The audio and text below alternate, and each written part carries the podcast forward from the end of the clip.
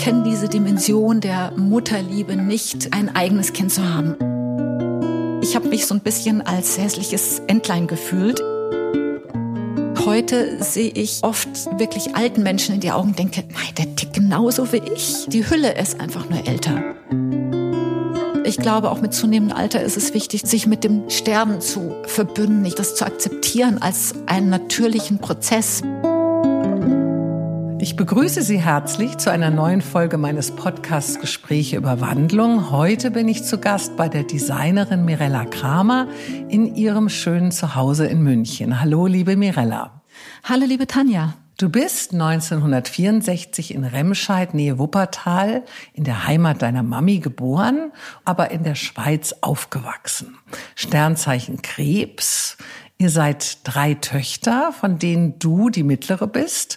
Dein Vater kommt aus Bad Ragaz in der Schweiz. Er hat deine Mutter in München kennengelernt, als beide dort studierten. Deine ersten zwei Lebensjahre verbrachtest du noch mit deiner Familie in Remscheid, aber dann bekam dein Vater, der ein erfolgreicher Wellpappenspezialist und Entwickler von Maschinen war, ein sehr gutes Angebot aus Zürich, wo ihr daraufhin hingezogen seid.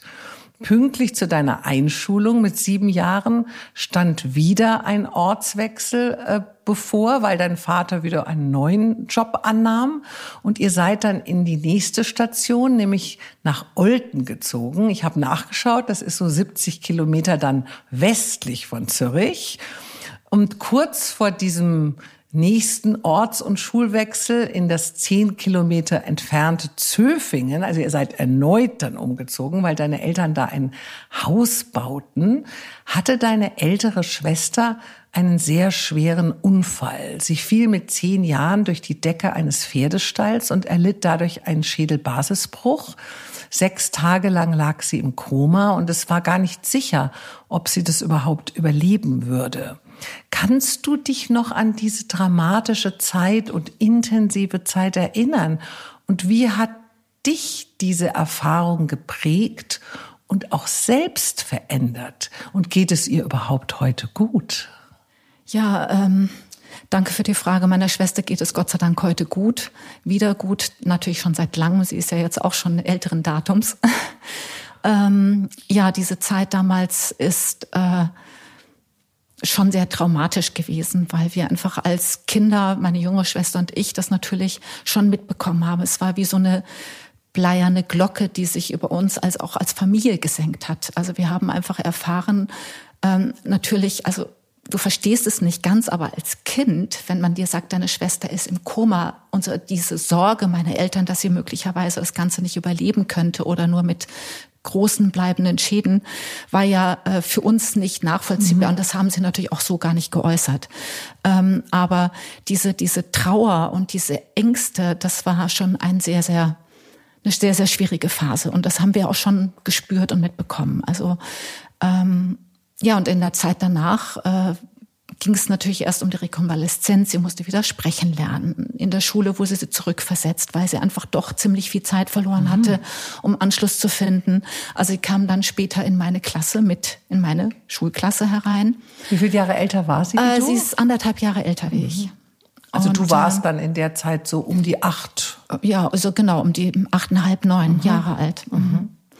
Und äh, sie ist, wie gesagt, dann später, ein Jahr später mit mir zusammen in die Schule gegangen. Und ähm, ja, das war schon natürlich äh, auch immer eine Sorge als Schwester um deine ältere Schwester, wenn auch, aber man übernimmt plötzlich dann auch so ein bisschen so eine Beschützerrolle, mhm. ja, die ja meine jüngere Schwester und ich auf jeden Fall äh, wahrgenommen. Ja? Also sie war plötzlich nicht mehr deine ältere Schwester. Wurdest du ängstlicher? Wurden deine Eltern ängstlicher? Wie hast du das empfunden? Also prägt das auch für die Zeit danach, dass man vielleicht nicht mehr genau derjenige ist, der man vorher war? Also du genauso wie deine Eltern und doch sicherlich deine jüngere Schwester, aber es ist ja doch eine lebensveränderndes Erlebnis.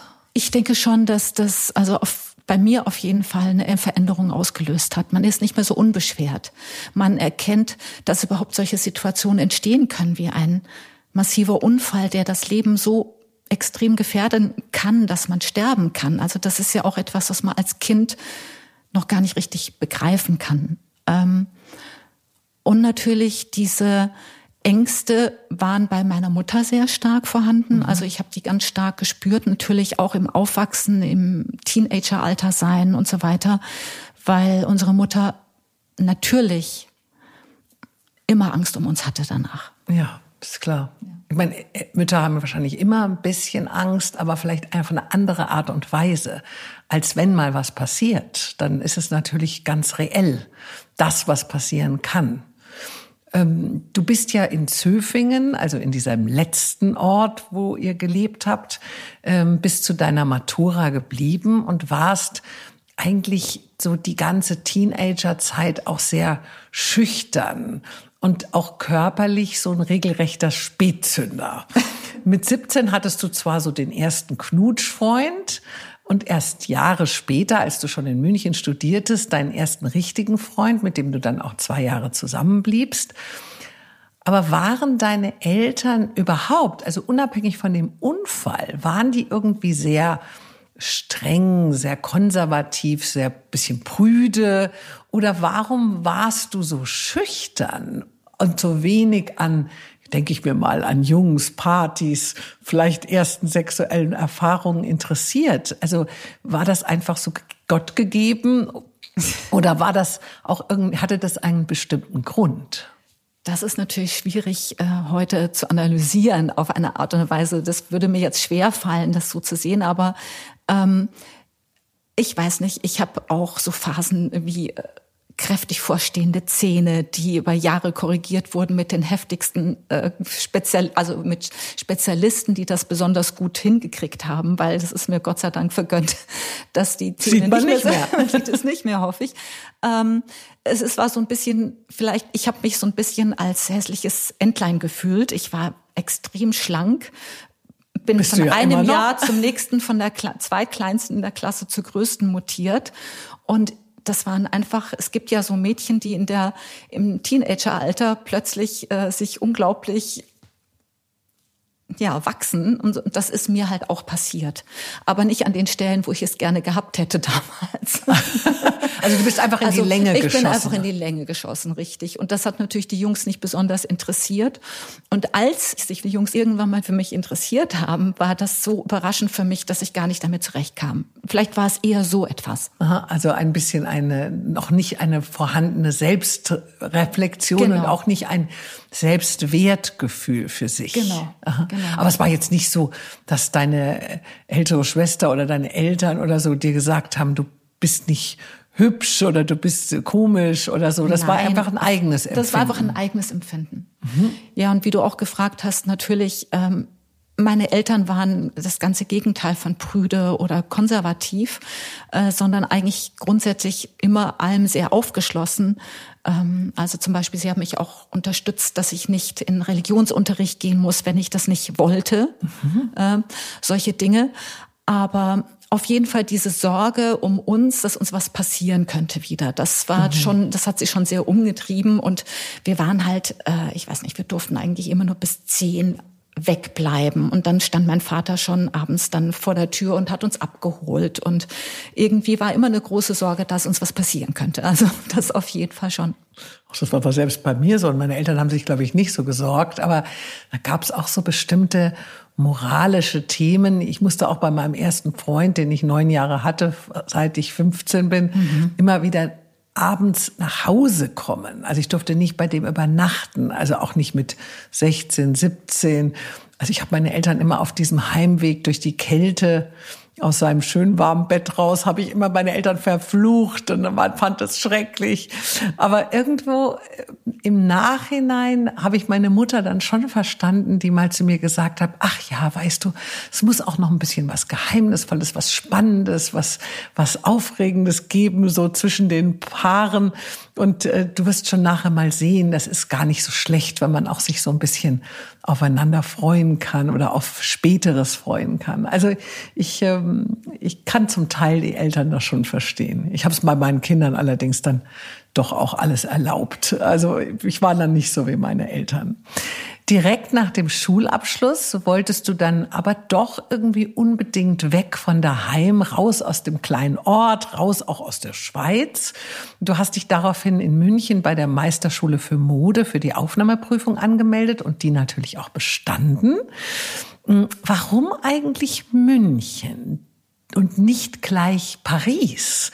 Welche ja auch heute noch, aber auch zu der, der Zeit ja die Stadt der Mode war. Was war da für dich der entscheidende Unterschied oder warum hast du München gewählt? Das ist eine gute Frage. Tatsächlich lag das natürlich mit daran, dass meine Eltern beide in München studiert haben und äh, München geliebt haben und sagten, okay, wenn wir jetzt eine Tochter haben, die in München lebt, dann ist es nicht schlecht für uns, dann können wir sie immer mal wieder in unserer Lieblingsstadt besuchen. Ähm, und ähm, wir haben das schon ein bisschen thematisiert. Es ging auch alternativ um Wien. Da gab es ja die angewandte, ähm, die Akademie für angewandte Kunst, wo man das auch hätte studieren können. Wir waren mal zuvor gemeinsam auf einer Reise in Wien gewesen. Das kam für mich irgendwie nicht so richtig in Frage. Ich fand persönlich auch München schöner. Und Paris, da waren meine Eltern irgendwie überhaupt nicht dafür, mich hinzuschicken. Also so weit weg also dann doch. So weit weg dann doch wieder nicht. Und sie hätten das, glaube ich, auch nicht mitfinanziert. Also es ging ja auch darum, dass ich äh, finanziell das von meinen Eltern diese Unterstützung brauchte, überhaupt mir eine kleine Wohnung finanzieren zu können. Und und so weiter und so fort. Mhm. Ja, Paris ist natürlich dann doch um einiges noch teurer. Richtig. wahrscheinlich um einiges teurer als München, obwohl München ja auch nicht gerade billig ist. Nun hast du ja in München dann dreieinhalb Jahre Modedesign studiert und äh, nach zwei Jahren Beziehung zu deinem besagten ersten Freund, also richtigen Freund, hast du dich in ein Männermodel aus New York verliebt und ihn verlassen. Der Amerikaner wollte dich sogar heiraten, aber dann war doch auch schon wieder nach einem Jahr Schluss und äh, drei Wochen nachdem du deine Modeschule abgeschlossen hattest, bist du nachts beim Eisessen, ja, man kann sowas mit dir tun, deinem ersten Mann, Michael Kramer, begegnet. War es denn Liebe auf den ersten Blick? Eine gute Frage. Es war auf jeden Fall große Faszination auf den ersten Blick. Und äh, irgendwie haben wir gemerkt, wir ticken total gleich. Es war einfach so eine wir haben überhaupt gar nicht natürlich über Mode geredet, eigentlich was wir machen in dieser Nacht, in dieser besagten Nacht, aber wir haben über wir haben einfach festgestellt, dass wir uns total mögen und faszinierend finden. Aber man muss dazu sagen, er ist ja auch in der Mode tätig und auch Designer und äh, Berater. Richtig. Also, also das heißt, ihr hattet das ja so schon mal äh, sozusagen als Schnittmenge. Also im Grunde genommen hat er, stand er am gleichen Moment in seiner beruflichen Laufbahn wie ich. Also wir, ich er hatte seine Ausbildung abgeschlossen, ich hatte meine Ausbildung abgeschlossen und am nächsten Tag haben wir gleich telefoniert. Er hat mich gefragt, ob ich ihm nicht helfe, seine Nähmaschine äh, durch die Gegend zu kutschieren, weil ich hatte damals so einen uralten Mercedes ehemaliges Taxi, ja, so ein, so ein beiges Teil, wie man das damals hatte. Und das war größer als ein Mini. Also in seinem Mini war das natürlich nicht möglich, diese Nähmaschine zu transportieren. Und dann kamen wir überhaupt erst drauf, was wir machen. Ja. Also bei eurem Kennenlernen. Bei unserem sozusagen. Kennenlernen. Das war ja mehr oder weniger am, am Tag danach. Bei dem, ja. Ach. Ja. Und ähm, so, und das hat eigentlich dazu geführt, dass wir mehr oder weniger innerhalb von kürzester Frist uns komplett zusammengetan haben, mit der Matratze unterm Schnitttisch, wenn man so möchte, und angefangen haben, gemeinsam Mode zu machen. Sie waren unzertrennlich. Wir waren unzertrennlich, richtig. Und dann habt ihr ja fortan eigentlich so zusammen bedeutende Modelabels beraten, habt also Richtig. irgendwo die Welt zusammen erobert.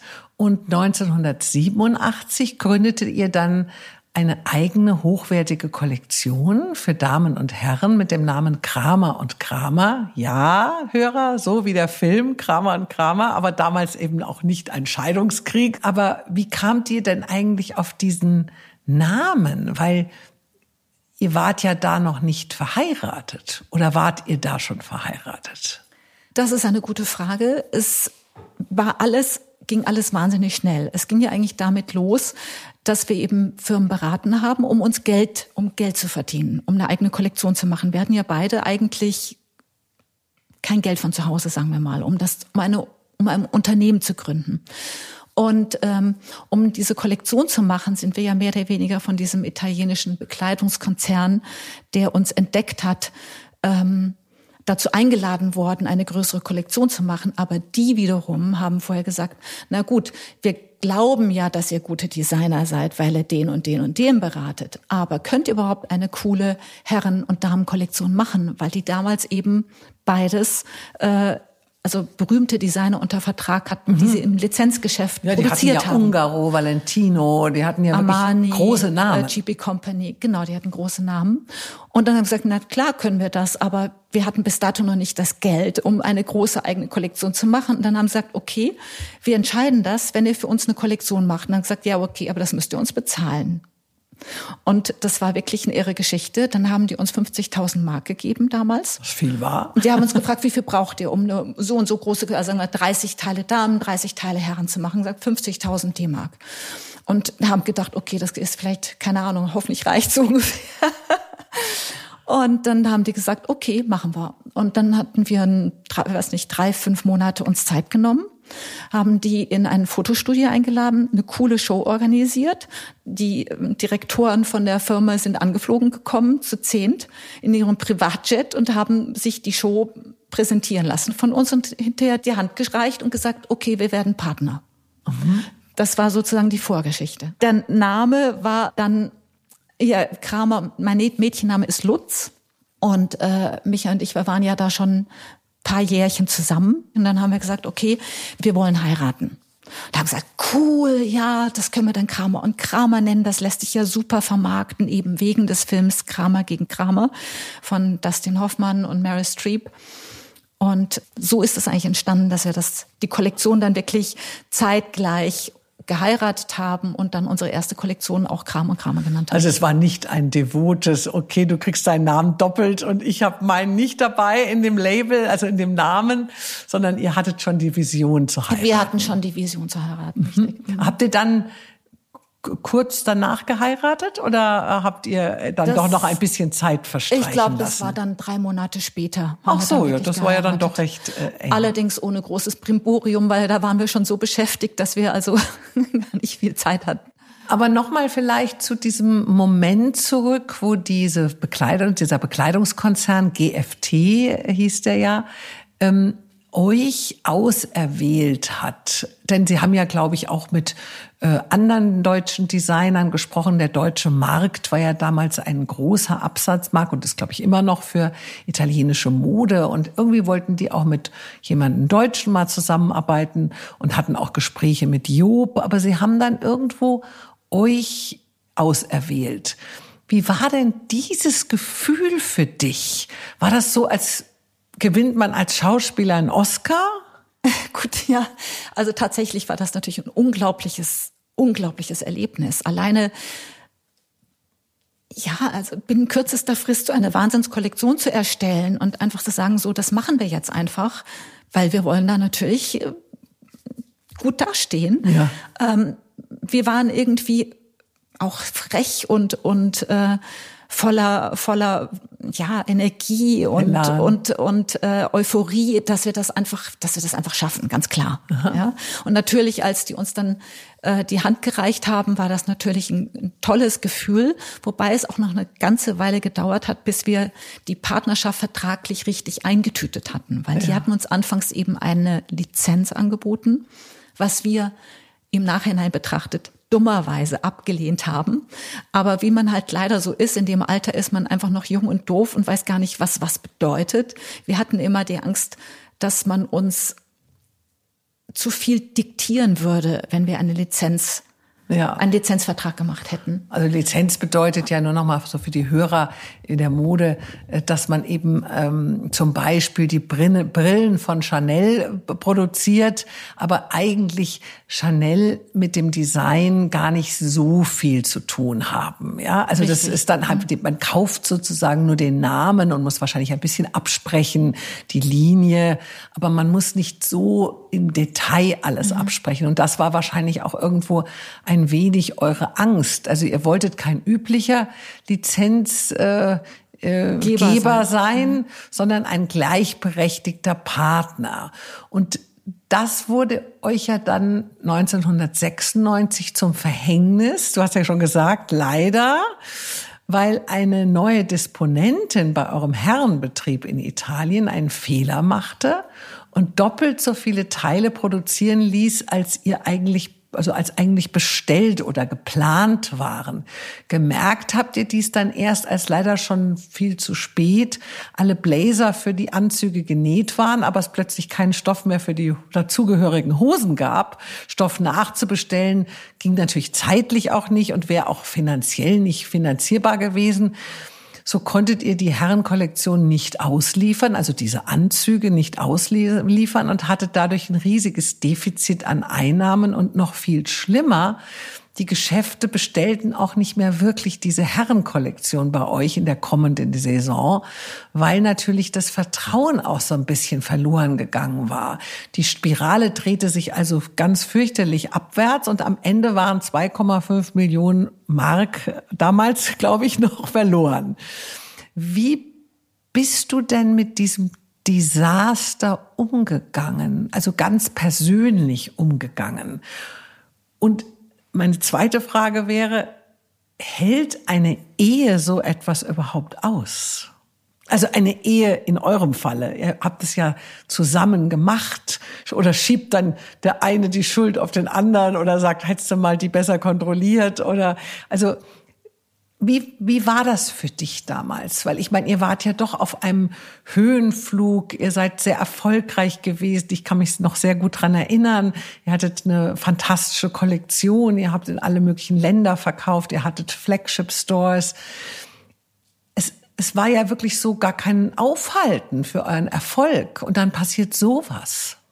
Tja, also das ist der Super-GAU, den man eigentlich nicht überlebt als ähm, Kollektion, die im Vorordergeschäft verkauft wird.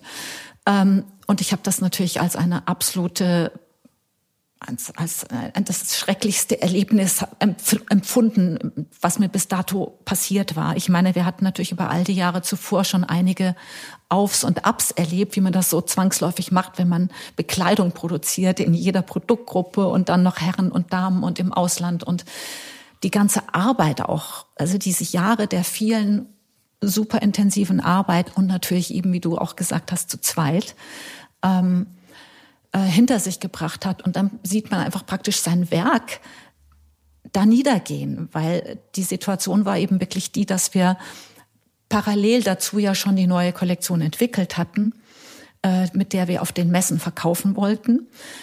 Auf der, das läuft hier immer parallel, gleichzeitig eben produziert hatten und wir die, die Rechnungen nicht fakturieren konnten, die wir dringend fakturieren sollten, weil wir, damit wir natürlich auch die ganzen Stoffrechnungen, die Stoffe bezahlen konnten. Ja, dass wir den Betrieb natürlich nicht seine äh, Fehl, Fehlproduktion bezahlt haben, war klar, aber de facto war, hat uns sehr, sehr viel Geld in der Kasse gefehlt, um einfach weitermachen zu können. Das war, ähm, war einfach schrecklich. Also es war, hat mich in eine totale Depression gestürzt.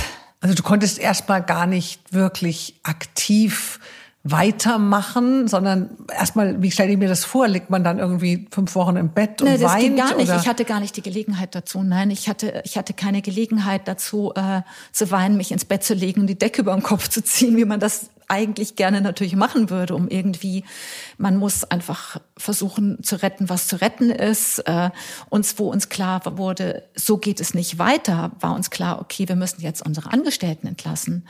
Wir müssen unseren Kunden mitteilen, okay, wir können euch nicht beliefern. Ja, wir müssen den Stoffherstellern sagen, wir können euch, also den Herren herstellen. Gott sei Dank hatten wir ja noch den Damenumsatz gemacht. Also da lief das ja noch einigermaßen weiter, aber oder vielmehr nicht weiter. Wir konnten auch die Damen dann letzten Endes nicht mehr fortsetzen, weil uns auch das Geld für die Neuinvestitionen gefehlt hat. Äh, wir mussten Deals machen mit den Stoffherstellern, dass sie uns nicht den Hahn abdrehen. Also, dass unsere GmbH pleite gehen würde und haben ihnen halt versichert, okay, wenn ihr uns leben lässt, dann werden wir die Rechnung bezahlen. Aber das wird ein paar Jahre vermutlich dauern. Wir müssen jetzt irgendwie anderweitig erstmal Geld verdienen. Ne?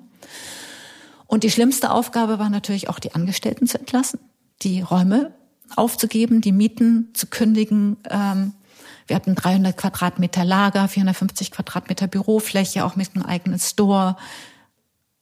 mussten unseren Store in Antwerpen also schließen, all diese Dinge. Wahnsinn. Ja. Und das alles da wegen man, einem Fehler. Wegen einem Fehler von einer Person, die das mit Sicherheit nicht mit Absicht gemacht hat, aber unerfahren war und äh, und das waren drei Tage, in denen das passiert ist. Der Zuschnitt war das Problem. Also das war alles schon zugeschnitten für Jacken. Und dann hätten die Hosen kommen sollen. Und ähm, in der Zeit war unsere Produktionsfrau gerade in bei den DOB-Betrieben. Also wir hatten nur eine Produktionsfrau. Wir hatten also keine so riesige ja. Organisation, dass man eben als kleine Firma dann äh, 20 Aha. Leute hat, die sich nur um die Produktion kümmern. Und da gibt's keine oder heute gibt es die vielleicht, aber da gibt es nicht so eine Art Versicherung. Äh, eine Versicherung gibt es äh, nicht. Wir hatten eine Rechtsschutzversicherung, aber die hat sich natürlich auch gedrückt, da äh, zu klagen. Aha. Abgesehen davon, wir haben dann versucht, diesen Betrieb zu verklagen, aber der ging nach, nach vier Jahren pleite.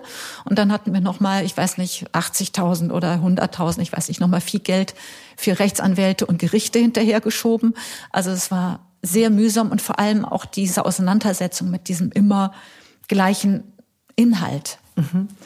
Aber es war ja eigentlich noch zu 50 Prozent diese andere, also diese, diese Firma in Italien dabei das, oder gab es die da zu dem Zeitpunkt gar nicht mehr? Also richtig. diese Partnerschaft. Also wir hatten ähm, tatsächlich 1996 passierte ja dieses Produktionsdesaster und äh, 1993, also schon ein paar Jahre zuvor, ist die GFT an uns herangetreten und wollte die Herrenkollektion einstellen, weil die selber in einem Umstrukturierungsprozess war. Und die haben einfach gesagt, lasst uns auf das größere Umsatzpaket konzentrieren.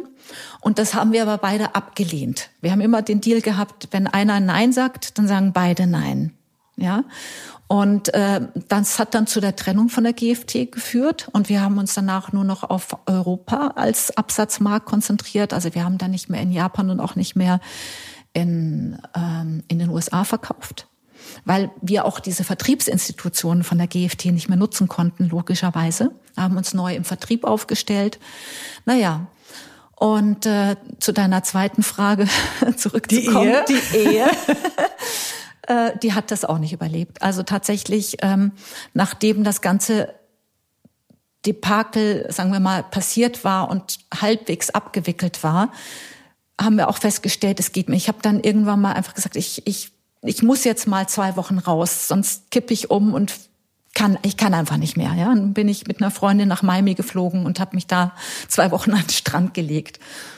Und ähm, ja, und danach war uns auch beiden klar, ich habe einfach mal, wir haben beide einfach mal diesen Abstand auch gebraucht, um zu, um, um auf unsere Ehe zu schauen. Und wenn man mh, mm, diese intensiven Jahre miteinander erlebt, ohne auch mal wirklich eine Auszeit voneinander zu haben, die einfach so wichtig ist, dass einfach auch eine Ehe immer wieder frisch, wie soll ich jetzt sagen, belüftet wird und inspiriert wird, äh, dann, dann ist das einfach wahnsinnig schwierig, äh, weil man ja auch jedes Problem, was man hat, auch beruflich natürlich komplett immer wieder auch mit in der Ehe erlebt. Mhm. Ja. Also ist zu Hause das, kein Das zu Hause ist kein äh, kein sicherer Schutzraum, wo man sagen kann, okay, jetzt baut mich mein Partner auf und und tröstet mich und sagt, oh, es ist ja nicht gar nicht so schlimm, ich bin ja auch noch da und die Welt dreht sich weiter und ne, also man durchlebt diese ganzen Schwierigkeiten immer gemeinsam. Ja, ne? 24 Stunden. 24 eben. Stunden. Ne? Mhm. Und darum habe ich immer gesagt, unsere Ehe hat doppelt gezählt. aber ja, aber wir haben uns dann eben getrennt, auch 1996, richtig. Aber würdest du rückblickend sagen, es tut einer Liebe nicht gut, wenn man zusammen arbeitet? Oder ist das Jetzt kann man das nicht so pauschalisieren. Also euch ist ja jetzt etwas Dramatisches passiert. Aber so mit deiner Erfahrung, die du hast, ist das schon etwas, was in den seltensten Fällen, also die Liebe bewahren lässt, wenn man zusammenarbeitet? Ich denke, dass das eine riesige Herausforderung für eine Ehe ist, ähm, wirklich 24 Stunden am Tag miteinander zu verbringen. Wenn man so schlau ist und auch die Möglichkeit hat, eben sich diese Auszeiten zu gewähren, gegenseitig, wo man auch mal unabhängig voneinander verreist. Oder ich stelle mir jetzt einfach vor, eben einfach eben diese, diesen Raum hat, um immer wieder Inspiration und Kraft zu tanken, um, um sich auch immer wieder zu versichern, ja, wir, wir, wir sind wichtig für uns und füreinander, mhm. dann äh, kann das äh, kann das funktionieren. Bei uns hat es leider nicht funktioniert. Ich möchte jetzt keine Prognose abgeben und sagen, das ist verallgemeiner. Ja. Ich denke nur, dass es eine große Herausforderung ist. Und mit Sicherheit hängt es auch von der Größe der Liebe ab. Also, mhm. ja, also, mm, und auch wie alt man vielleicht ist in, ja. in, der Zeit. Also wir waren ja sehr, sehr jung, wo wir uns kennengelernt haben mhm. und haben so wahnsinnig viel miteinander Tolles erlebt und ich möchte das ja auch nicht missen. Mhm. Ja, ich habe ich hab's ja genau umgekehrt. Mein Mann ist ja ganz wenig da und wir sehen uns manchmal drei Monate am Stück nicht. Und mir fällt schon auf, dass das anders ist, weil so ist der andere ja immer spannend für einen, ja, weil man Richtig. den ja dann wieder lange nicht gesehen hat und dann, ach, jetzt hat er sich wieder ein bisschen verändert und ach, jetzt so oder, also es, es kommt halt nicht wirklich ein Alltag zustande. Und ich glaube, das Zusammenarbeiten ist ja noch mal der Inbegriff von Alltag, weil man ja dann auch nicht nur Frühstück zusammen oder äh, pünktlich Einfach Abend isst, sondern es ist ja alles zusammen. Ja. Und man übertreibt es ja dann auch gemeinsam oft, ja. Also wie oft sind wir, weiß nicht, um zwölf Uhr nachts aus der Firma raus. Ja, und am Samstag noch dicht drin gewesen. Also ich kann mich erinnern, dass meine kreative Arbeit oftmals nur am Wochenende hatte ich dafür Zeit, weil wir hatten natürlich auch eine Arbeitseinteilung, was die ganze Organisation anbelangte. Also äh, da war gar nicht so viel Zeit zu normalen Tageszeiten und mhm. Arbeitszeiten das zu machen, weil man sich ums Atelier kümmern müsste oder um die Disposition oder sich gerade in einem Vertriebsland aufhielt, um den Leuten die Kollektion zu erklären, äh, all diese mhm. Dinge. Mhm. Jetzt war also die Liebe dahin, ihr wart getrennt und dennoch habt ihr ja noch zwei Jahre zusammen eure Modeberatungsfirma, also die GmbH, betrieben und äh, nur noch so im Direktvertrieb eure etwas kleinere Kramer und Kramer Kollektion, so die Best-of-Pieces verkauft, aber nicht mehr an den Handel. Ähm, seit 1998 seid ihr dann auch wirtschaftlich getrennte Wege gegangen und du hast seitdem eine weitere große Karriere als Freelance-Modedesignerin und Beraterin gemacht. Neben den Marken Strenes warst du zum Beispiel 15 Jahre lang sehr intensiv für das Design von Mark Kane mitverantwortlich, sowie auch für die Kollektion von zum Beispiel Juvia, Alyd oder Falke, äh, den Lizenznehmer der Job Strickkollektion für Damen und Herren, die du dann in der Zeit designt hast. Seit einigen Jahren arbeitest du auch für die Modefirma Mariani. Zudem hattest du auch viele Jahre das italienische Modeinstitut beraten. Überkommt dich manchmal so eine gewisse Wehmut, dass du nun schon so lange hinter den Kulissen arbeitest und nicht mehr mit deinem eigenen Label im Rampenlicht stehst. Tut das irgendwie doch so ein bisschen weh, wenn man so talentiert und kreativ ist wie du und damit einmal so erfolgreich war.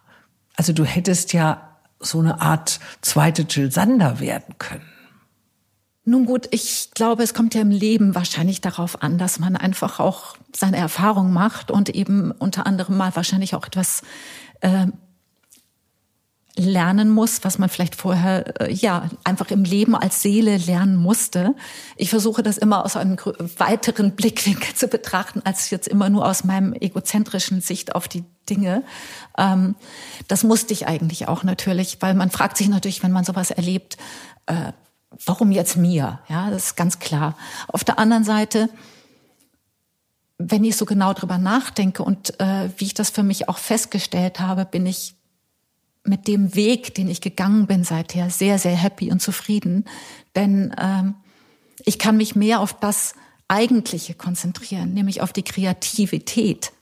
Also dass ich wirklich ähm, immer wieder auch die, die Kapazität habe, mich nur kreativ mit Produkten zu beschäftigen, während wenn du deine eigene Kollektion machst und in der Form, wie wir das gemacht haben, mit hunderttausend anderen Aufgaben auch ähm, beauftragt bist, dann äh, stellst du dann hinterher fest, wenn du dich nur auf das Wesentliche konzentrieren kannst, was du eigentlich am liebsten machst. Ja, also natürlich gab es viele tolle Sachen beim Kollekt eigene Kollektion machen, die wunderbar waren, wie unsere Shows, die wir gemacht haben. Aber ähm, da kommt mich manchmal eine Melancholie, dass ich das äh, nicht mehr machen kann in der Form, wie ich das damals machen konnte und mhm. durfte. Aber es ist ja auch schön, diese Erinnerung daran zu haben. Aber das Rampenlicht? Das Rampenlicht brauche ich, äh, brauche nicht. Ich habe kein Problem damit, da im, im Hintergrund zu stehen. Ich habe eben irgendwann mal auch für mich ich hatte Angebote, ähm, als Head-Designer zu arbeiten, wo ich dann natürlich auch wieder mehr Rampenlicht bekommen hätte. Mhm.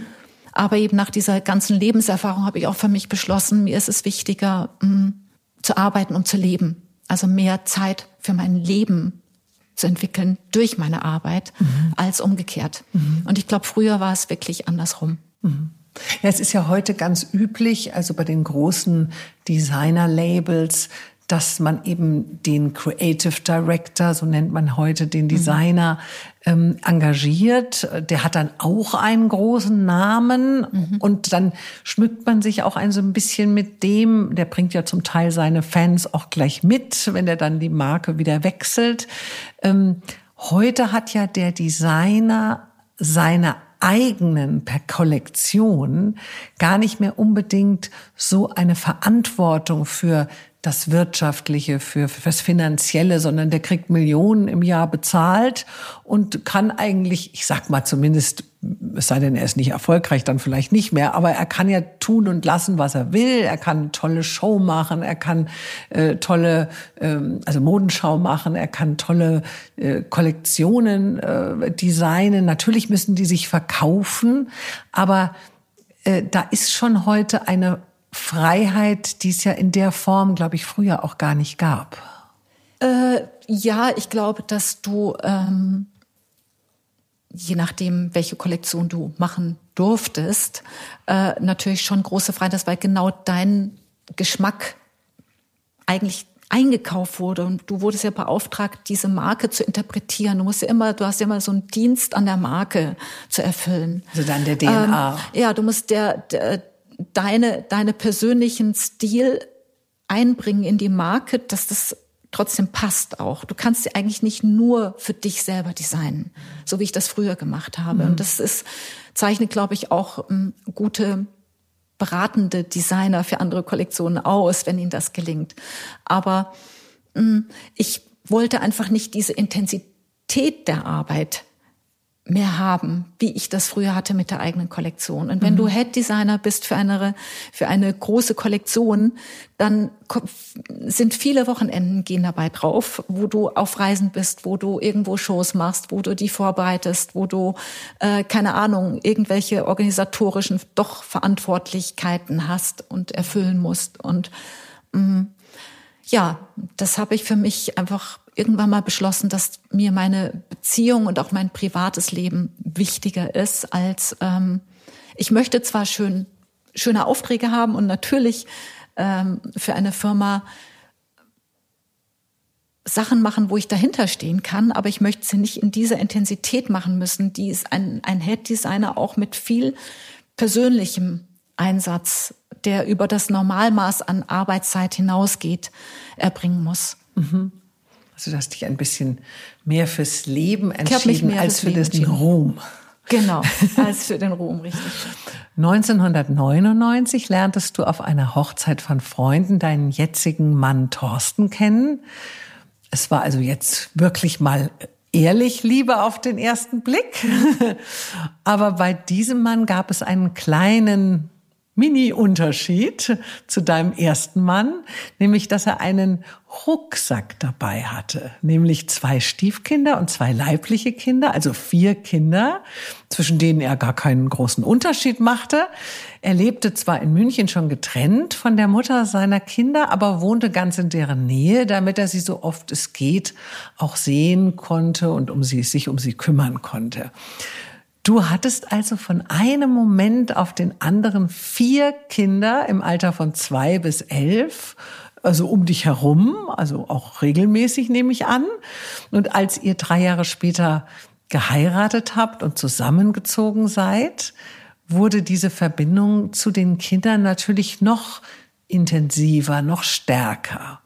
Du warst in dieser Zeit Ende 30 und hättest eigentlich noch wunderbar selber Kinder in die Welt setzen können. War das mit den vier Kindern einfach so intensiv, dass du gar nicht auf die Idee kamst, noch ein eigenes mit Thorsten zu bekommen?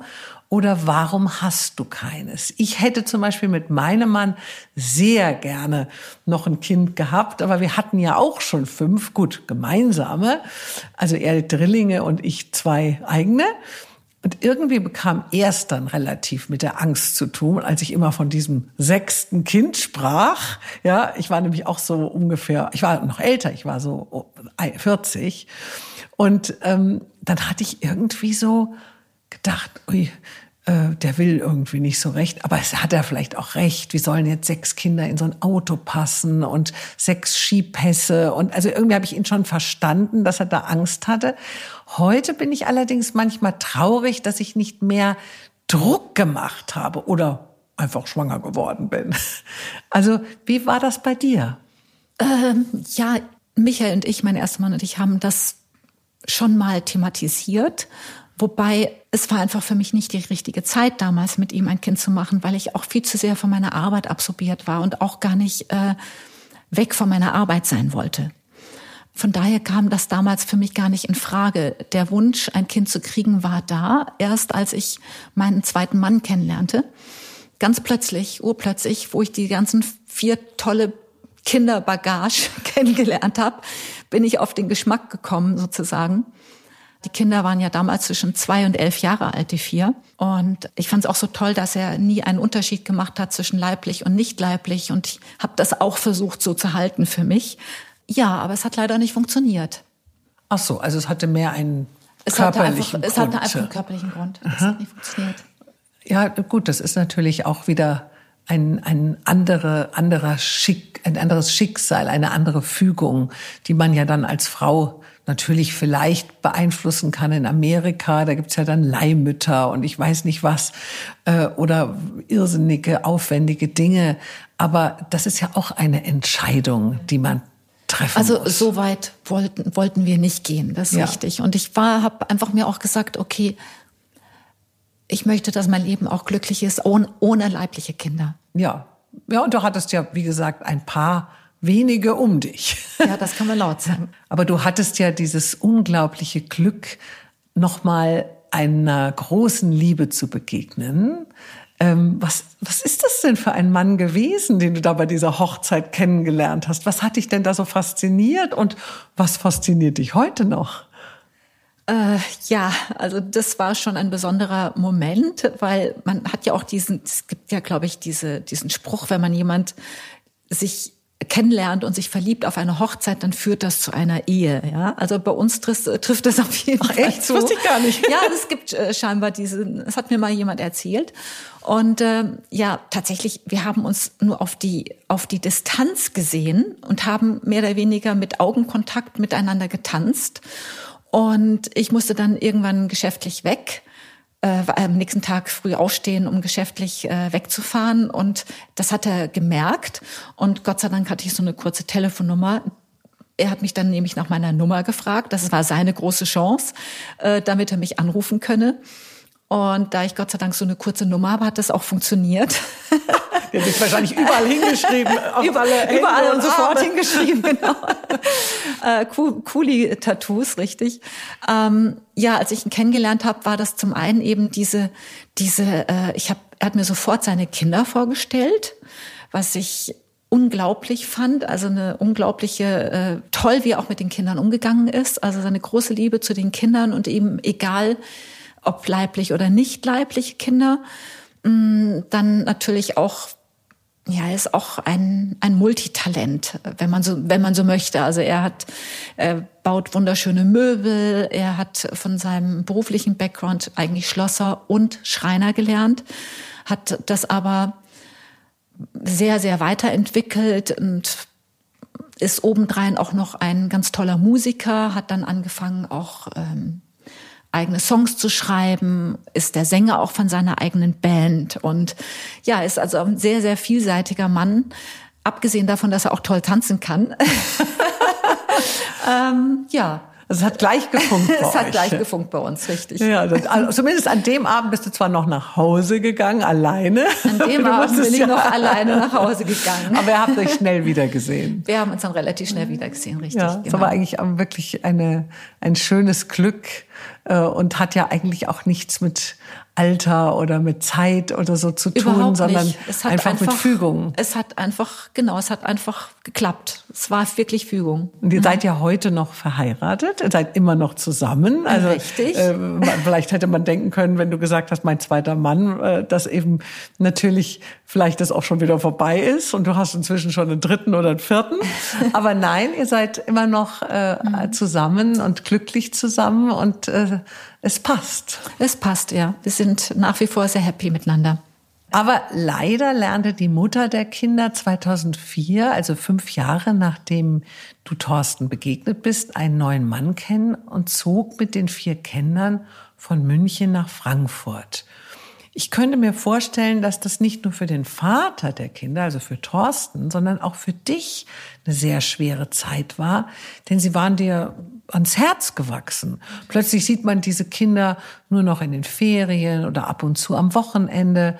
Und es gibt ja auch nicht mehr so diesen gemeinsamen Alltag. Konntest du dennoch damals oder später oder heute verstehen, dass sie der Liebe gefolgt ist und ihre Kinder natürlich mitnehmen wollte? Das ist eine sehr schwierige Frage. Ähm, natürlich kann ich auf der einen Seite verstehen, dass man da der Liebe folgen möchte. Ähm, nur die Umstände waren so, dass das auch anders gegangen wäre. Äh, ich möchte da jetzt gar nicht in die Details gehen. Und es war, es war tatsächlich etwas früher, aber auf jeden Fall, nachdem wir schon die größere Wohnung gemeinsam gekauft hatten, in der wir dann gewohnt haben, weil wir eigentlich die größere Wohnung gekauft haben, um die Kinder um, die, um unterzubringen. die Kinder unterzubringen. Die waren ja damals alle äh, zwei Wochen, vier bis fünf Tage bei uns. Und das ist natürlich eine extreme Intensität plus Ferien und so weiter. Ja, aber es war natürlich wahnsinnig schwierig. Vor allem für Thorsten, für meinen zweiten Mann war es natürlich besonders schwierig, aber es war auch für mich sehr, sehr schwer, weil ich hatte mich einfach an dieses Leben mit Kindern gewöhnt. So ähm, schwierig das natürlich teilweise auch für mich war, weil von 0 auf 100 vier Kinder, das ist schon ein Wort. Wie Vierlinge. Ähm, also äh, meine Freundinnen alle haben gesagt, Mirella, bist du des Wahnsinns? Ähm, wo ich ihnen erzählt habe, ich habe mich mit einem Mann verliebt mit vier Kindern, ja. Also da hört man sich dann schon einiges an. Ne? Aber ohne die Kinder hätte ich ihn ja auch nicht gekriegt. Also Ja, klar. ähm, und äh, ich habe das immer als eine totale Bereicherung und natürlich Herausforderung, aber auch Bereicherung für mein Leben gesehen. Bis heute äh, bin ich sehr glücklich darüber, dass ich sozusagen auch vier Kinder mit in meinem Leben haben darf. Ja. Jetzt sind die Kinder ja, also die vier Kinder, ja bereits zwischen 27 und 37 und sicherlich irgendwo in der Welt verstreut. Wie intensiv und innig ist denn der Kontakt zu ihnen heute? Also bei meinen Stiefkindern, die heute 27 sind, also Drillinge, wie gesagt, merke ich, dass ich sie natürlich genauso liebe und schätze wie immer, aber ich dennoch weniger Kontakt zu ihnen habe und weniger über sie weiß, als natürlich zu meinen eigenen, aber auch als Stefan zu, also Stefan zu seinen Kindern hat wirklich mehr, der ruft sie halt oft an und so weiter. Und ich habe dann irgendwie mir oft gedacht, dann gibt es vielleicht doch noch so einen kleinen Unterschied. Also die Kinder waren auch fünf, als ich in ihr Leben kam. Und dennoch ist es so eben doch etwas anderes, ob es deine eigenen sind oder nicht deine eigenen sind. Also dieses, dieses Marginale dazwischen, gerade wenn sie dann älter sind und diese, diese Begierde zu sagen, oh, ich möchte am liebsten jetzt jede Sekunde mit ihnen telefonieren und wissen, was sie machen und wo sie sind. Mein Sohn ist zum Beispiel gerade in Argentinien unterwegs, ein Jahr lang oder ein halbes, ich weiß nicht, wie lange das Geld reicht. Und irgendwo habe ich immer so den Telefon in der Hand und dann denke ich so, jetzt rufe ich ihn an, ähm, aber dann denke ich mir, ach, der findet das wahrscheinlich blöd, weil ich habe ja gestern schon angerufen, ja, und äh, dann lasse ich es natürlich sein. Aber mh, wie empfindest du das? Ist das irgendwo dennoch da, jetzt wo sie älter sind, dass es, dass der Abstand sich ein bisschen vergrößert? Äh, ich glaube Also zum einen ist es natürlich so, ich kenne diese Dimension der Mutterliebe nicht, ein eigenes Kind zu haben. Also ich kann das jetzt überhaupt nicht vergleichen. Ich kann mir natürlich vorstellen, dass das etwas anderes und noch eine andere Intensität. Ich meine, wenn das Kind aus deinem Schoß ja. äh, ist und, und, und du diese Nähe auch aufbaust, indem du das Kind einfach all die Jahre in deinen Armen hältst. Ja. Ähm, das konnte ich ja gar nie. Ja. Ähm, das ist natürlich auch natürlich mit das Bedauerliche an dem Umstand, dass die Mutter weggezogen ist mit den Kindern, weil wir natürlich, dann sind einfach paar hundert Kilometer dazwischen äh, dann ging diese ganze Reiserei los, einmal oder zweimal im Monat, dass entweder Thorsten hingefahren ist oder dass die Kinder dann, wo sie etwa waren, auch mal zu uns nach München gefahren sind. Auf jeden Fall mindestens immer einmal im Monat, aber immer diese Sehnsucht nach den Kindern. Mhm. Und natürlich, wenn Kinder irgendwo aufwachsen, eben ihr Lebensmittelpunkt war Frankfurt. Das ist halt dann einfach nicht mehr München.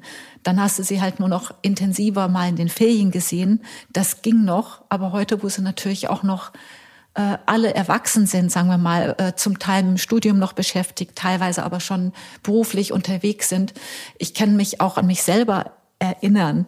Man hat in der Zeit da habe ich meine Eltern auch nicht ständig irgendwie angerufen. Und ihre leibliche Mutter ist natürlich in der Nähe und hat da eine ganz andere Möglichkeit, diese Liebe zu den Kindern intensiv zu erleben, weil sie in Reichweite ist. Wir haben nie die Chance zu sagen, ach, komm mal rüber zum Abendessen oder lass uns mal kurz irgendwie äh, die Nacht verbringen und irgendwie einen drauf machen. Das, ja. das geht halt einfach gar nicht. Ja, es geht nur mit Planung. Ja, also, wir haben jetzt gerade sehr, sehr schöne Weihnachtsferien, Silvester miteinander verbracht in den Bergen in Italien und hatten eine wunderschöne Zeit gemeinsam, die wir wirklich sehr genossen haben.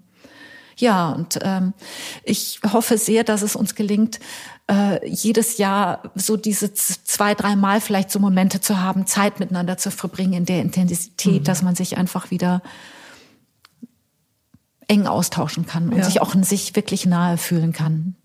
Ja, aber es ist schlüssig. Eure Trennung von den Kindern, also nicht nur deine, auch die deines Mannes, fand ja eigentlich schon früher statt ja.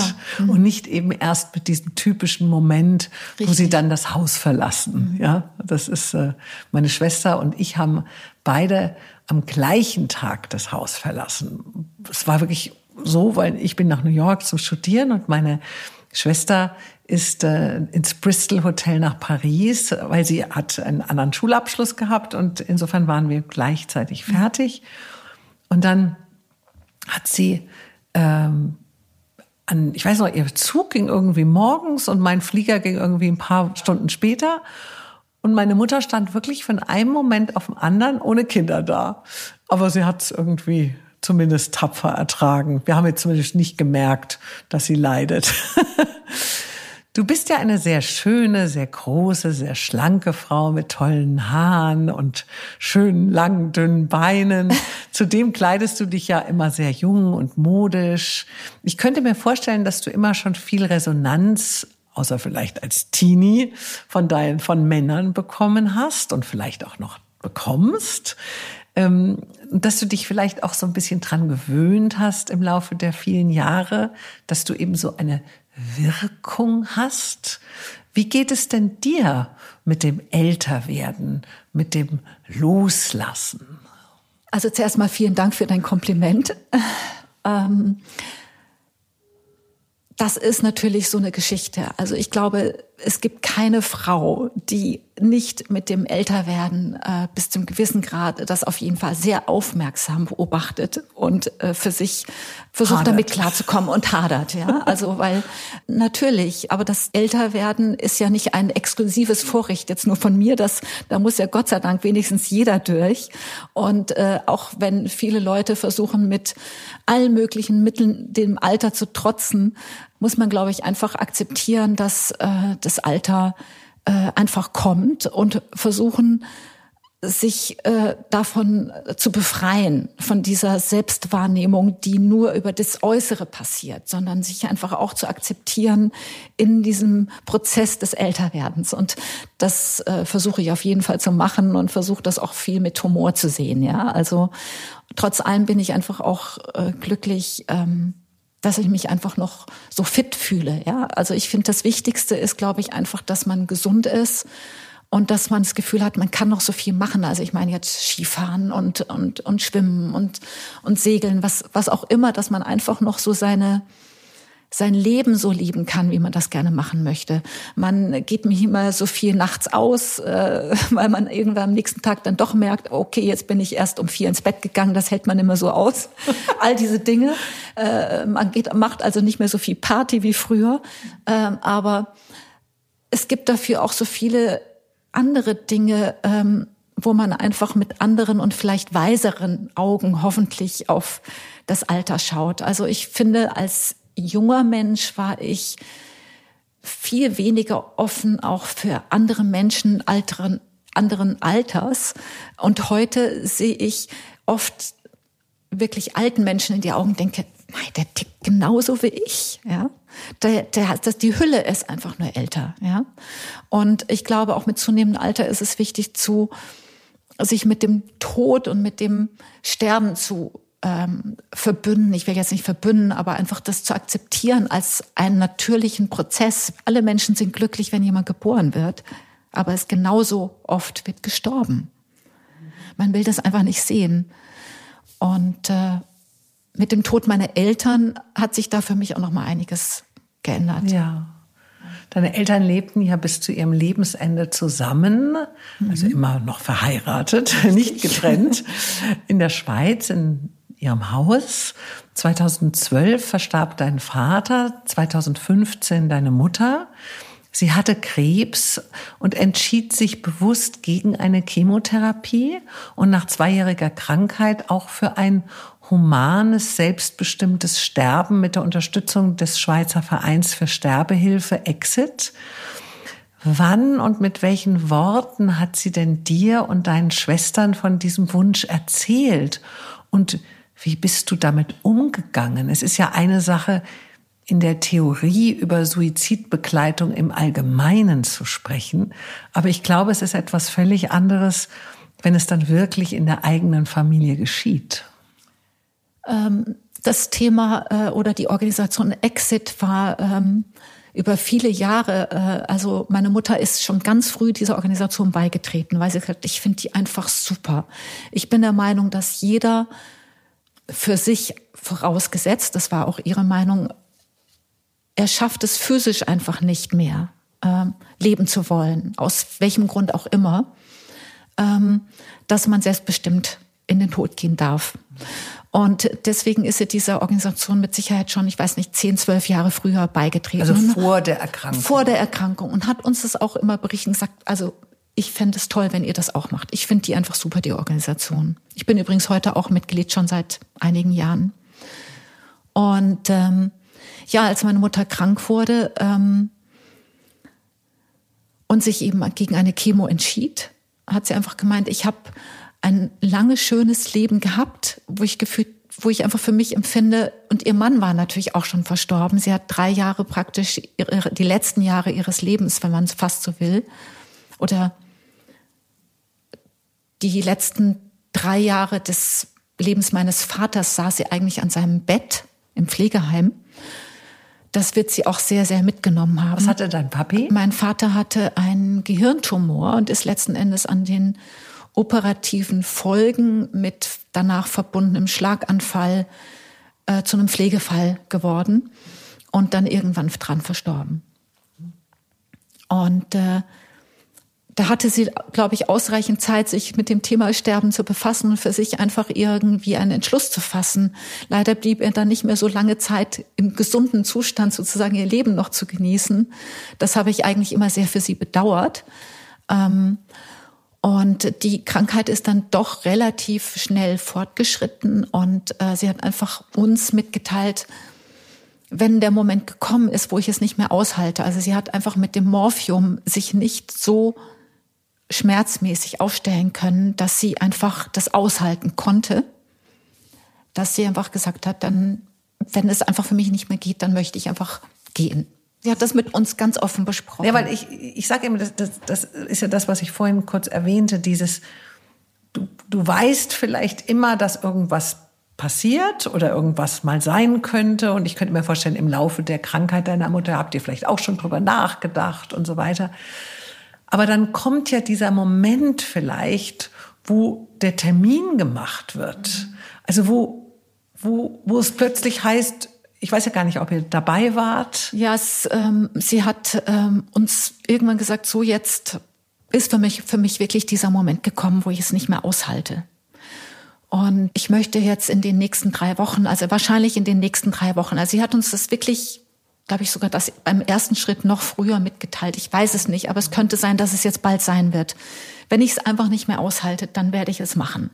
Von der Organisation ist es ja auch so wahnsinnig toll. Ich habe es ja dann miterlebt. Also die Berater und die Ärzte, die fragen ja immer wieder, wollen Sie das wirklich? Sie müssen es auch nicht, auch bis zum letzten Moment. Sie müssen es nicht machen. Also da ist kein Druck, es ist eine äh, wahnsinnig liebevolle Atmosphäre.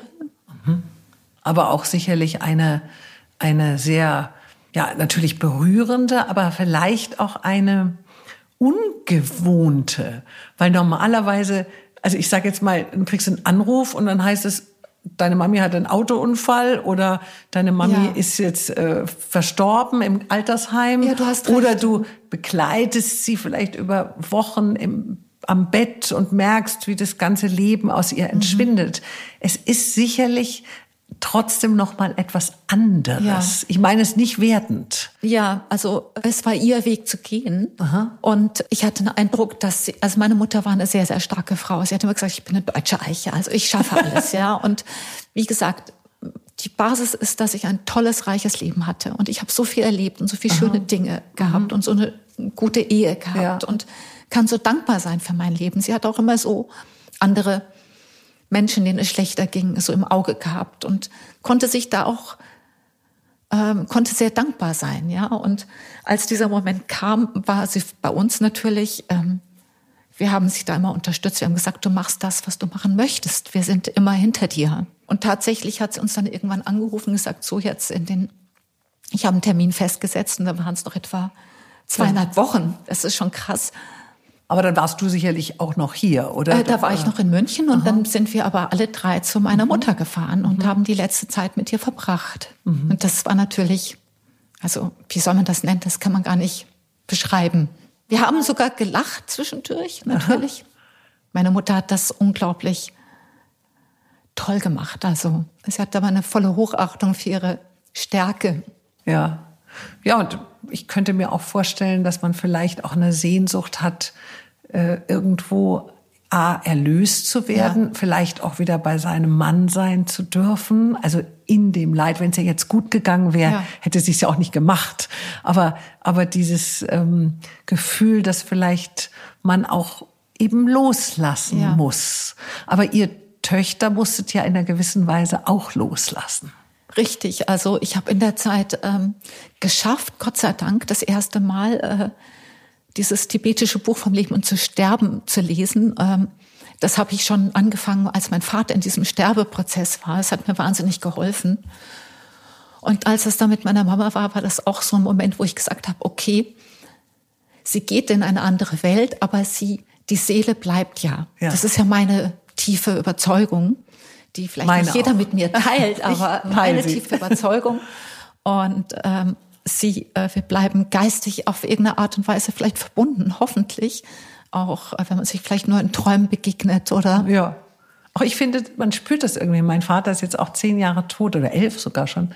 Und äh, ich finde, man kann immer noch mit den Menschen sprechen und man kriegt auch Antworten. Ja. Also irgendwo so äh, ja, es ist, ist, ja letztendlich alles Energie. Es ist alles Energie. Und, äh, und, und, man, das, diesen, diese, dieses, diese Idee davon, wo sie hingehen würde, habe ich auch versucht mit meiner Mutter zu, bes zu besprechen oder ihr zu sagen, so denke ich darüber, vielleicht auch in der Hoffnung, dass ihr das, falls ihr Angst, Angst hätte, mhm. ihr die zu nehmen, weil ich, meine Mutter hat so ihre inneren Gefühle und wenn sie denn Ängste hätte, mit uns nicht besprochen. Mhm. Sie hat das einfach äh, gesagt, ich mache das jetzt und hat versucht, einfach in jeder Situation ruhig, klar und bei sich zu sein, ja, mit einem unglaublichen, ähm, mit einer unglaublichen Haltung, ja, die ich sehr, sehr bewundere. Und ähm, ja, also ich konnte äh, sie hat gesagt, na ja, schön, dass du das glaubst. Ich werde es ja dann sehen, so ungefähr.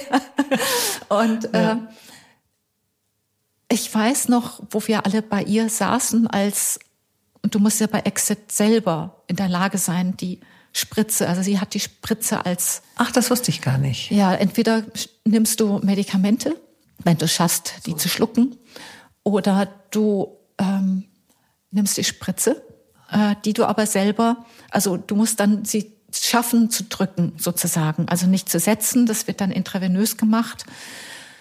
Also sie hat das geschafft selber zu machen, weil sie eben auch schon sehr schwach war und ich ihr Gesicht hat totalen Frieden ausgestrahlt. Aha. Das hat sich dann plötzlich einfach so aufgelöst in, in, in einen zu, zufriedenen, friedvollen Ausdruck.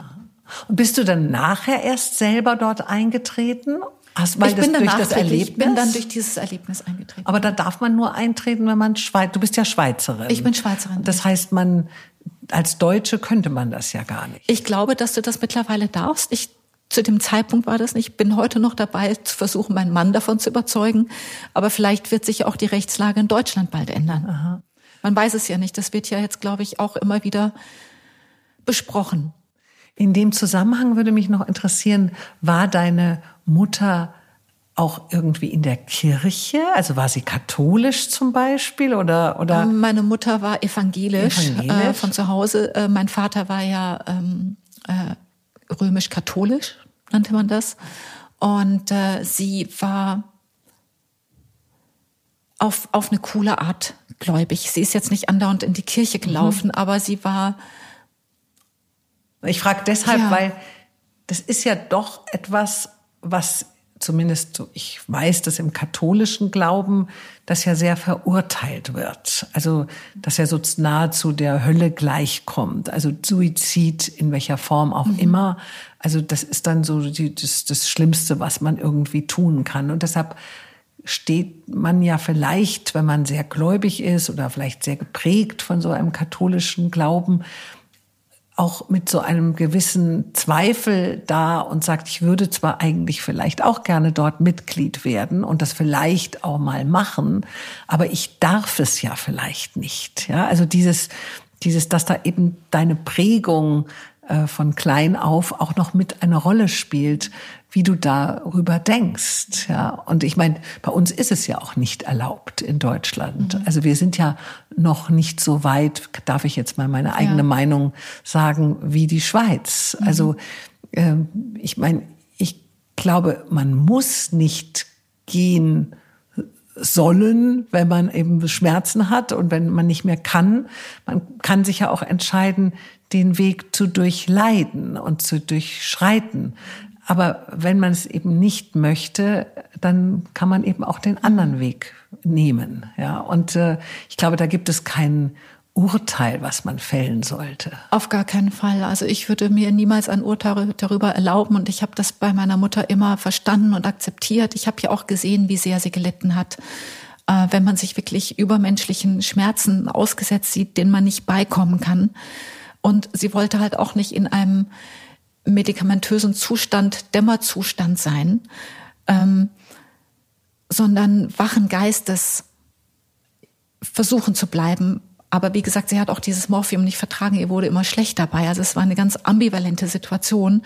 Äh, für mich war ihre Entscheidung total nachvollziehbar und äh, fand das sehr mutig, das von ihr zu machen. Glaube auch, dass sie diese Frage, ob das jetzt nun richtig sei, aus religiöser Sicht, dass sie diese Frage nie gequält hat. Mhm. Das glaube ich auf keinen Fall. Das spürt man ja auch, wenn du das erzählst. Also ich glaube das jetzt auch nicht. Aber ich könnte mir eben vorstellen, dass vielleicht manche Menschen die Sehnsucht haben nach so etwas, also nach Erlösung, aber sie eben sich nicht wagen, diesen Schritt zu gehen, weil es eben vielleicht bedeutet, ah, dann komme ich vielleicht nicht in den Himmel, sondern ich bekomme vielleicht in die Hölle. Ja, also das ist ja doch auch sehr interessant. Also man darf natürlich nicht denken, dass du bist einfach todessüchtig oder hast tiefe Depressionen und dann sagst du, ich möchte jetzt gerne sterben, dann wirst du dort keine Unterstützung finden natürlich. Das heißt, du wirst ja die über, über Jahre von Ärzten begleiten, die haben deine Akte, das wird geprüft, dass du wirklich binnen kürzester Frist sowieso sterben würdest an deiner Krankheit. Sonst wird dir dann nie das, äh, ähm, die Möglichkeit gegeben. Obwohl ich, da, obwohl ich da kritisch sagen muss, dass ich eigentlich finde, dass ein, ein körperlicher Schmerz, den du nicht mehr ertragen kannst und nicht mehr ertragen willst und dann eben, dass du den, dass du da eine Lösung erfahren kannst, für mich gleichgesetzt ist mit vielleicht auch einem Zustand deiner Seele, den du auch als Schmerz, also als Lebensschmerz empfindest mhm. und vielleicht auch einfach es nicht mehr aushältst, im Hier und Jetzt mhm. zu sein. Mhm. Und vielleicht muss man sich zumindest für die Zukunft oder für die ferne Zukunft auch natürlich als Gesellschaft überlegen, ob man nicht den, der ich rede jetzt nicht von Minderjährigen, ja, aber dass man einfach den Menschen, der es irgendwo nicht mehr aushält, eine Möglichkeit geben könnte, und anstatt sie sich eben dann vor den Zug schmeißen müssen oder anderweitig umbringen. Also ich glaube, auch da müssen wir vielleicht als Gesellschaft noch ein bisschen was lernen. Also, dass man auch zulässt, dass jemand eben vielleicht einfach gehen möchte. Ja, also heute wird ja, man auch richtig. eingesperrt in die Psychiatrie, in die geschlossene, wenn man eben eine Gefahr für sich selbst ist, sagt man ja immer so schön.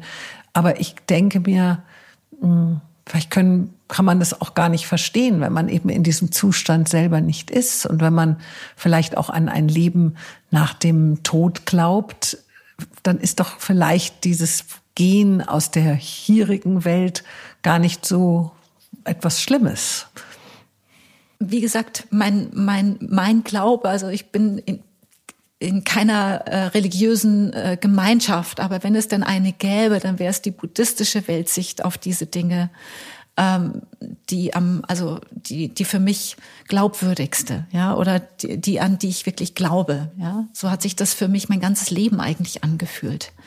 Ich glaube, es wäre schön, wenn sich überhaupt das Spektrum, was man einfach akzeptiert an Gefühl und Entscheidung des Einzelnen für sein Leben mehr akzeptiert. Also es findet ja zur, Zeit auch statt. Mhm. Also diese, diese, äh, dieses Anderssein auch von Minderheiten äh, zu akzeptieren, das finde ich eine, eine schöne Sache. Und vielleicht wird sich da auch etwas tun, eben im Hinsicht auf, auf die Organisation Exit, dass sich da noch größere ähm, Möglichkeiten ergeben.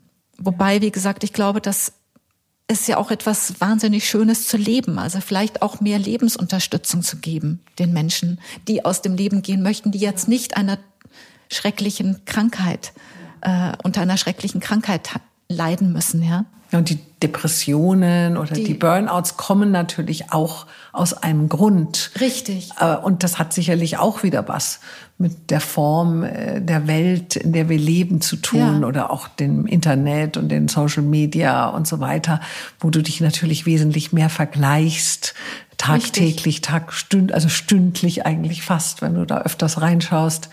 Und natürlich schürt das in meinen Augen auch die Depression. Also, dass du mit deinem eigenen Ich, in deinem eigenen Leben gar nicht mehr so glücklich bist. Ja, wenn mhm. du da immer nur siehst, wie toll es so ungefähr den anderen geht. Also, das ist sicherlich auch noch etwas, wo wir, wo wir vielleicht drüber nachdenken müssen und etwas verändern müssen. Auf der anderen Seite gibt es ja auch so viele neue interessante Welten und Bewegungen. Also alleine das, das Thema Meditation oder die Auseinandersetzung wirklich mit spirituellen Dingen vielen Menschen äh, einfach äh, Gleitschutz gibt durch schwierige Zeiten. Also wenn es nicht ein Psychiater sogar ist, aber dass einfach viel mehr Menschen auch sich mit diesen Dingen auseinandersetzen, um sich Hilfe zu holen, aber auch Hilfe bekommen. Also ich glaube zum Beispiel eben gerade, dass die Meditation etwas ist, was ähm, ein, ein Geschenk des Himmels ist, wenn man so möchte, wenn, wenn es einem gelingt, wirklich in, in diese in diesen Space zu tauchen, um ähm mir ist es noch nicht gelungen. Ich schlafe mal ein. Ich weiß auch nicht. Ja, aber dann legst du dich wahrscheinlich hin. Das ja. sollte man ja nicht machen. Ach so. Nee, Meditation ist ja wird oft als ich entspanne mich jetzt mal und leg mich mal ganz entspannt hin äh, missverstanden. Ähm, Meditation bedeutet ja eigentlich absolute Achtsamkeit und äh, Wachheit. Also wie, in welchem, in welcher Position ja, meditierst man, du? Man entweder, also ich entweder setze ich mich auf meinen riesen äh, äh, Sitzkissen, wo ich meine Beine, sagen wir mal, rechts und links im also Schneidersitz schaffe ich das nicht, sozusagen. ohne Lehne, wo du aber sehr, sehr aufrecht in einem, in einer guten Haltung auch bis zum Kopf hin aufrecht sitzen kannst. Oder ich setze mich tatsächlich auf einen geraden Stuhl, wo ich wirklich so Beine zu Unterschenkeln, Oberkörper im rechten Winkel sitzen kann.